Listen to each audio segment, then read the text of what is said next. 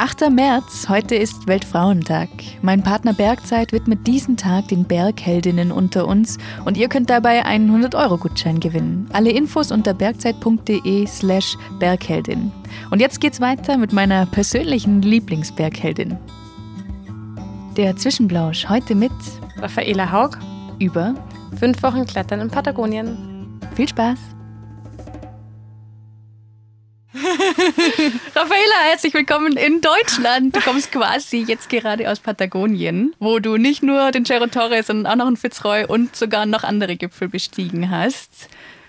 An welchen Moment denkst du, wenn du jetzt an die fünf Wochen zurückdenkst, als erstes? Also erstmal danke, dass ich schon wieder da sein darf. Gerne. ähm, ich glaube tatsächlich, was mir so alles erstes in den Kopf kommt, ist, waren die coolen Leute in Titan. Es war einfach so eine schöne Gemeinschaft und es war immer was los und man war immer am Socializen. Das war voll schön, dann immer wieder heimzukommen schon fast. Was war dein erster Eindruck, als du nach Shelton gekommen bist? Unglaublich touristisch von El Calafate fährt man drei Stunden nach Chaiten und dann kommt da mitten aus nirgendwo kommt da so ein Dorf raus und das ist voll schön. Aber es ist halt auch ein schönes Restaurant nach dem anderen. Das ist einfach voll touristisch aufgebaut. Und es ist halt mittlerweile voll viel los. Im Sommer leben 1200 Leute da und ungefähr 1,2 Millionen Touristen. Also die meisten, die bekommt man gar nicht so mit, weil die natürlich nur zwei, drei Tage da sind und dann weitergehen. Und so die ganzen Kletterer, die sind natürlich alle länger da, bleiben alle vier, fünf, sechs, zwei Monate. Wie war eure erste Tour, die ihr unternommen habt? Wir wussten schon, wo wir in Deutschland losgefahren sind, dass es ein Wetterfenster geben wird. Wir sind Dienstag angekommen sind Mittwoch früh am Berg gegangen und sind dann auf die Gütermäh. Wir sind brutal früh gestartet, dass wir sind um zwei gestartet. Dass wir, also wir wussten, dass aber elf das Wetter schlecht werden wird und deswegen bzw. Schnee geben wird und der Wind halt kräftiger wird. Und dann sind wir früh gestartet und wollten einen Grad machen und dann quasi auf die von Rouge gehen und von der von Rouge auf die Gütermäh. Und sind wir im Dunkeln eingestiegen und los geht's. Und wir haben uns natürlich gleich mal verklettert. Und zwei sind wir vor der senkrechten Wand gestanden und haben gecheckt, okay, ähm, hier geht's nicht weiter, wir sind falsch. Dann mussten wir alles wieder zurück, runter und außenrum quasi und dann ins nächste Call rein. Und dann haben die Laura und ich mir uns angeschaut und haben uns gedacht, ja super, das fängt ja schon richtig gut an. Ja, und dann ist aber doch ganz gut ausgegangen und dann waren wir am Gipfel oben und dann war natürlich unglaublich viel los am Gipfel. Zu der Zeit war National Geographic nur da und die haben einen Film irgendwie gedreht. Und dann waren die natürlich mit Kameramenschen und so noch am Weg. Und dann waren wir ganz kurz am Gipfel oben und das Wetter ist einfach schlechter geworden, man hat es schon gesehen. Und ich war dann so ein bisschen so, wow, wir müssen da jetzt runter. Ich keine Ahnung, jeder sagt immer Wind, Patagonien, voll krass und voll schlimm und bloß nicht am Berg sein und ich konnte es halt einfach nur gar nicht einschätzen. Dann habe ich gedacht, jetzt machen wir da mal ein bisschen, bisschen Druck und gehen da mal runter. Musste ich kurz ein bisschen Stress verbreiten.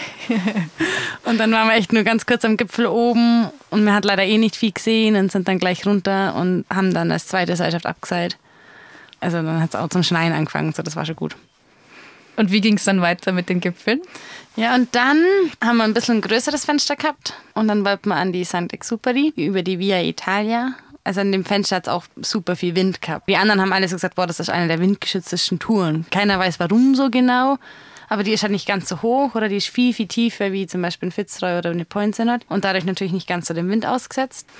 Genau, dann wollten wir das probieren und dann sind wir zugestiegen und sind in der Früh auch wieder früh aufgestanden, also ich glaube auch wieder um zwei oder so und dann haben wir schon gesehen, wow, es hat einfach geschneit nachts und das hat der Wetterbericht so nicht vorhergesagt gehabt. Und dann sind wir trotzdem mal zugestiegen und ähm, waren wir schon, sind wir so am Gletscher entlang und dann waren wir schon die ganze Zeit überlegen, ja, machen wir es, machen wir es nicht. Und wir waren uns halt nicht so einig, weil wir wussten einfach, dass wir nicht so viel Zeit haben und dass wir bei den Verhältnissen, wenn die ganzen Risse halt irgendwie voller Schnee und Eis sind, dass wir es wahrscheinlich nicht schaffen werden. Auf der anderen Seite wollten wir natürlich irgendwie es trotzdem probieren. Und dann haben wir es gleich wieder verkackt. Es war halt eine dunkle, wir wussten nicht so genau, wo sie einsteigt und sind dann eins zu weit links eingestiegen und dann war es halt einmal ein bisschen schwieriger und gar nicht so cool. Und dann haben wir da abgeseilt und dann sind wir auf die Agüdaleis, also das ist links davon, auch voll der coole Gipfel, aber die ist halt bedeutend einfacher wie die Exuperi.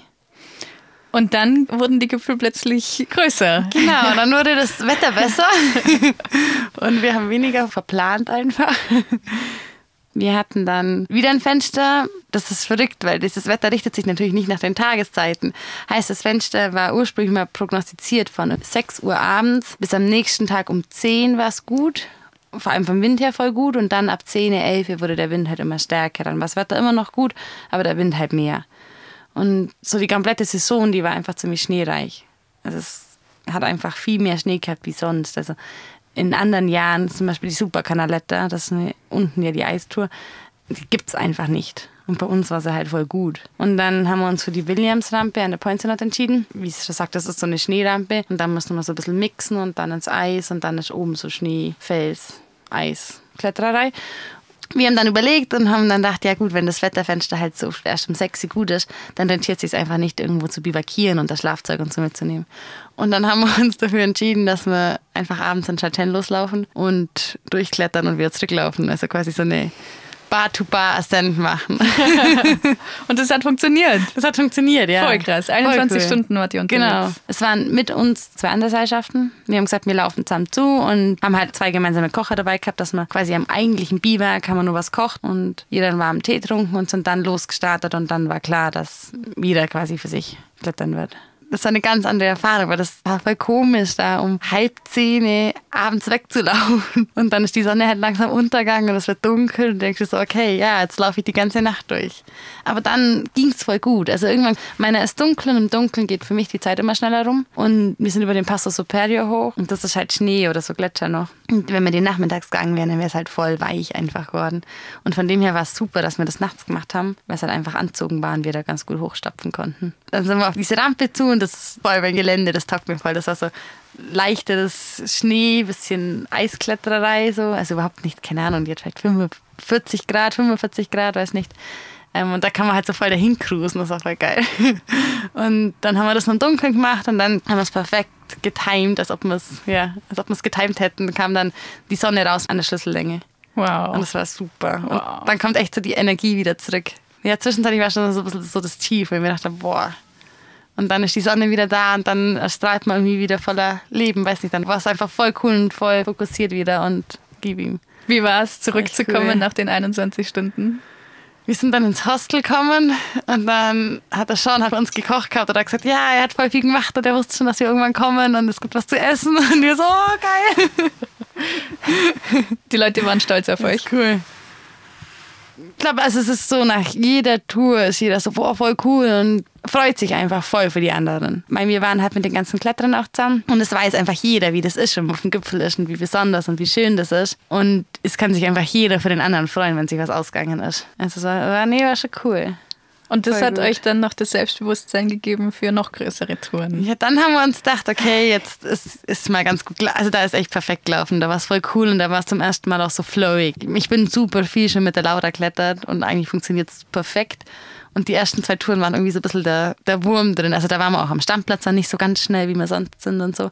Und an der Point sind war das erste Mal so, dass wir so voll im Flow waren und voll durchgecruised sind. Das war echt cool.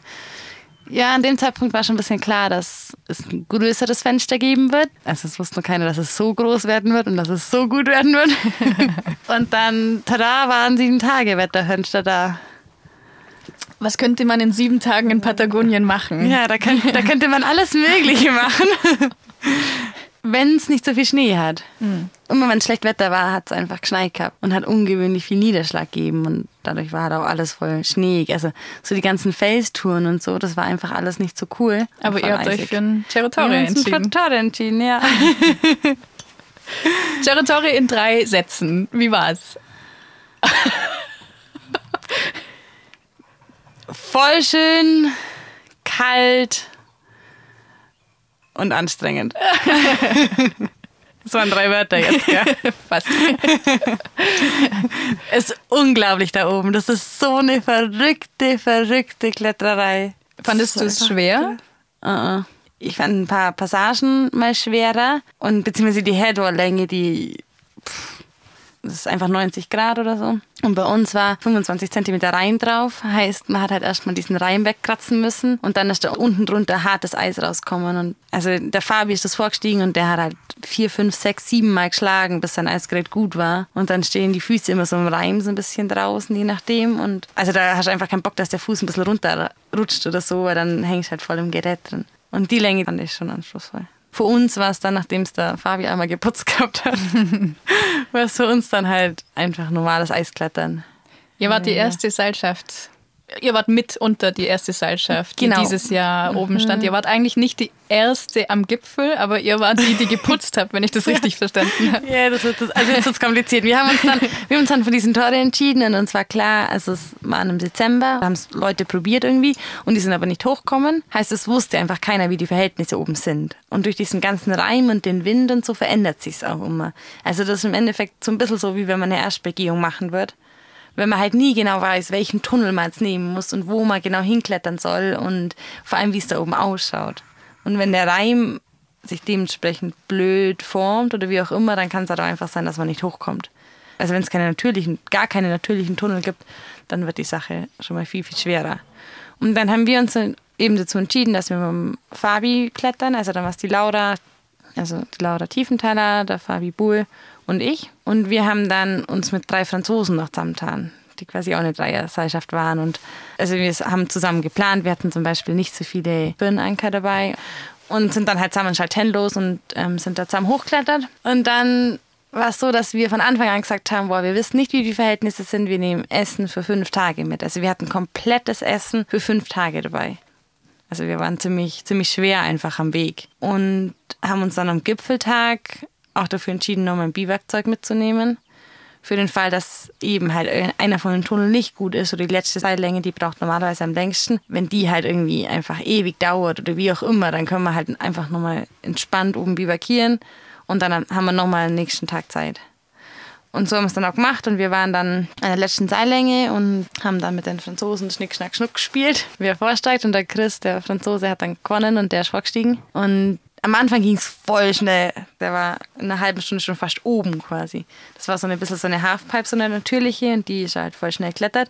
Und dann war oben so der überhängende Reim. Ja, dann hat er ist er aus dem Reim rausgeflogen. Also hat einmal einen Sturz quasi gemacht und das war dann so der Moment, wo wir alle so waren, oh fuck. Aber zum Glück, zum Glück hat er unten eine Eisschraube drin gehabt und die hat halt gehalten. Das war halt so ein 10 Meter Sturz in diese Schraube rein.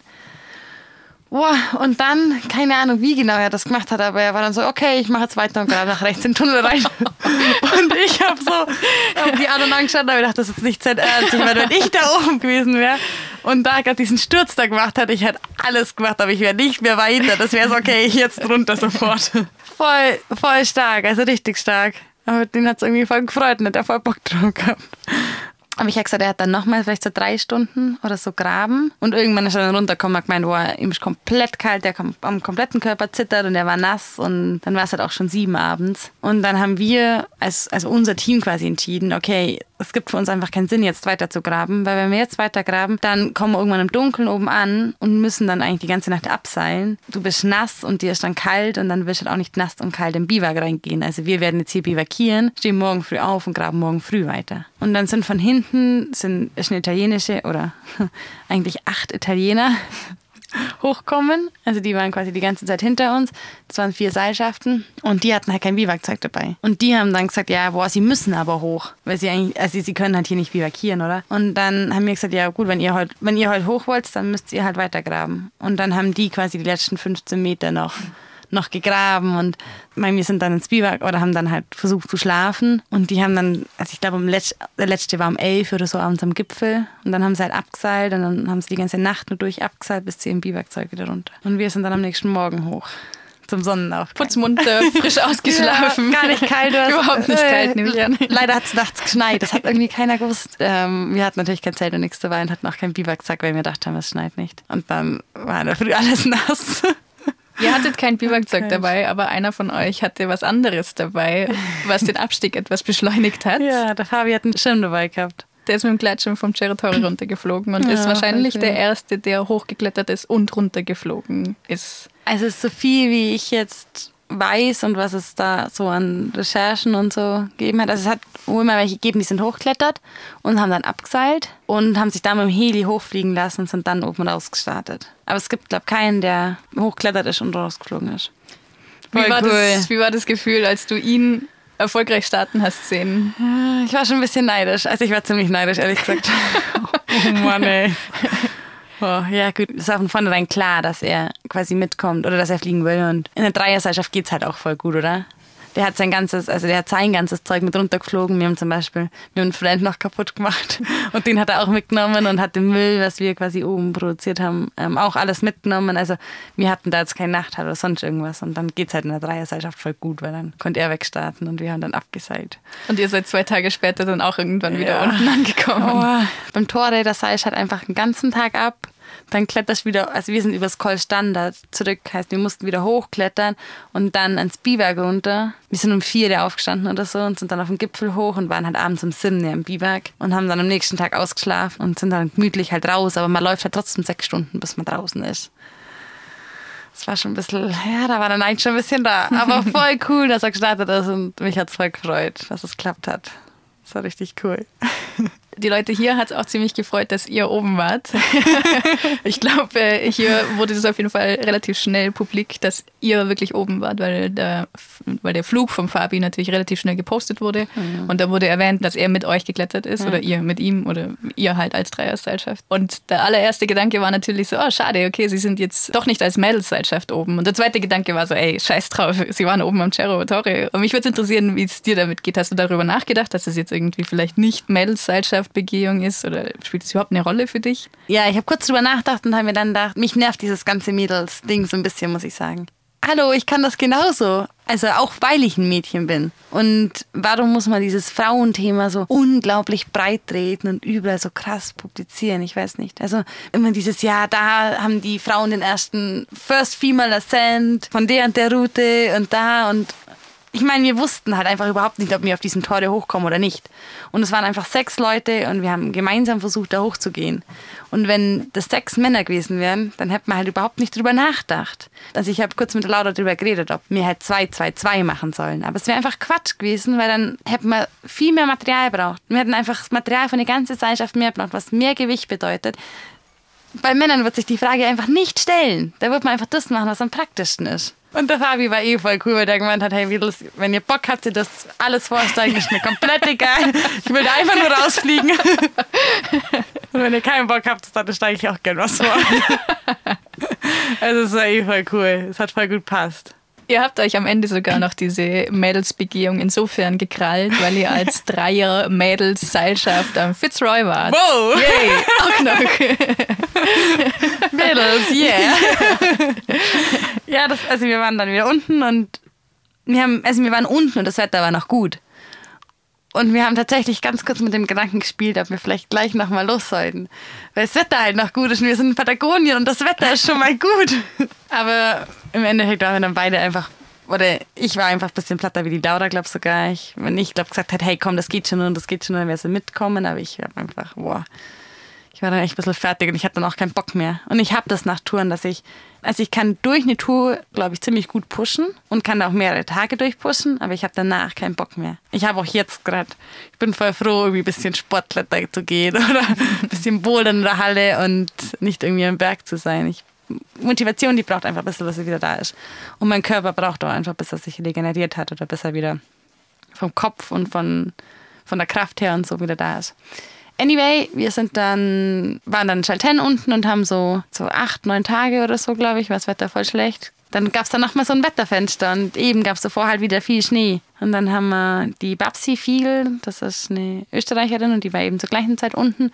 Und dann haben wir uns mit der zusammengetan und dann war klar, okay, wir wollen auf diesen Witz hochklettern. Und wir waren uns aber nicht so ganz sicher, welche Tour wir machen wollen, weil es gibt dieses Jahr Afinasiev, die längste Felsroute eigentlich hoch, oder eben rechts davon die Supercanaletta. Und die Superkanada ist halt von Schnee besser, weil es unten eben so 1000 Meter Eiskoloa, Schneekoloa ist und dann erst in Fels geht und so ein bisschen leichter ist vom Felsklettern auch. Die Tage davor war es halt so schlecht Wetter, dass man einfach nie die Berge gesehen hat. Heißt, man hat nicht gesehen, wie viel Schnee es wirklich hat. Dann ist am Abend davor ist mal kurz so die, die vorderen Berge sind ein bisschen rausgekommen und da war schon voll viel Schnee und für mich war dann so klar, wow, okay, das gibt einfach keinen Sinn. Also das wird man bei uns auch nicht machen, oder? Wenn es fünf Tage geschneit hat, am ersten Schönwettertag reingehen und eine Felsroute probieren. Was ist denn das?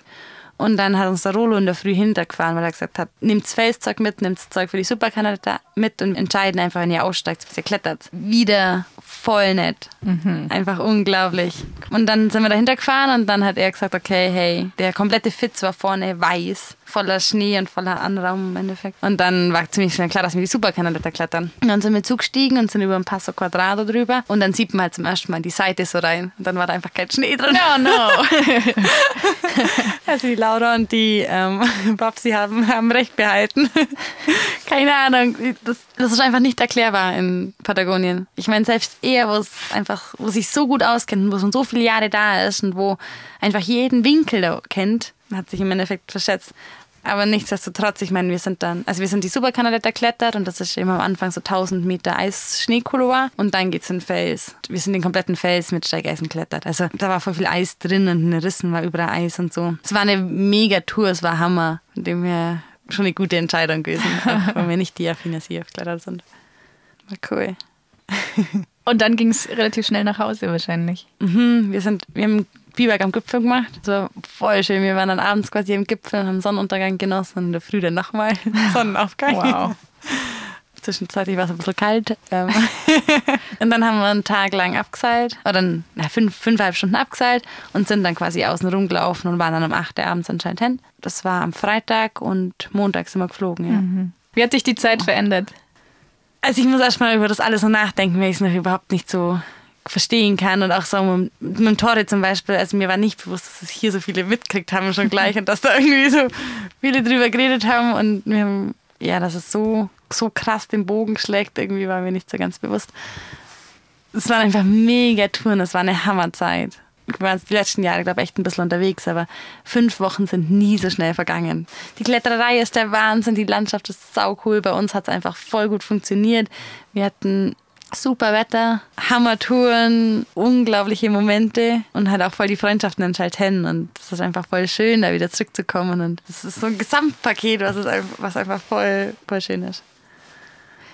Raffaela, vielen Dank für deine Zeit. Bitteschön, gerne. Danke fürs Dasein. Wenn du mehr über Raffaela erfahren möchtest, gibt es in Episode 4 ein längeres Interview mit ihr, in dem sie über ihre Zeit im DAV-Expert-Kader und über ihre Begehungen von Pöteré Integral, Grand Joras und Zinnenüberschreitung plaudert. Wenn dir diese Folge gefallen hat, schreib mir gerne einen kurzen Kommentar bei iTunes oder auf oligunde.com Episode 10. Ich würde mich riesig freuen. Habt's gut und bis zum nächsten Mal. Dann übrigens mit Michi Wohlleben.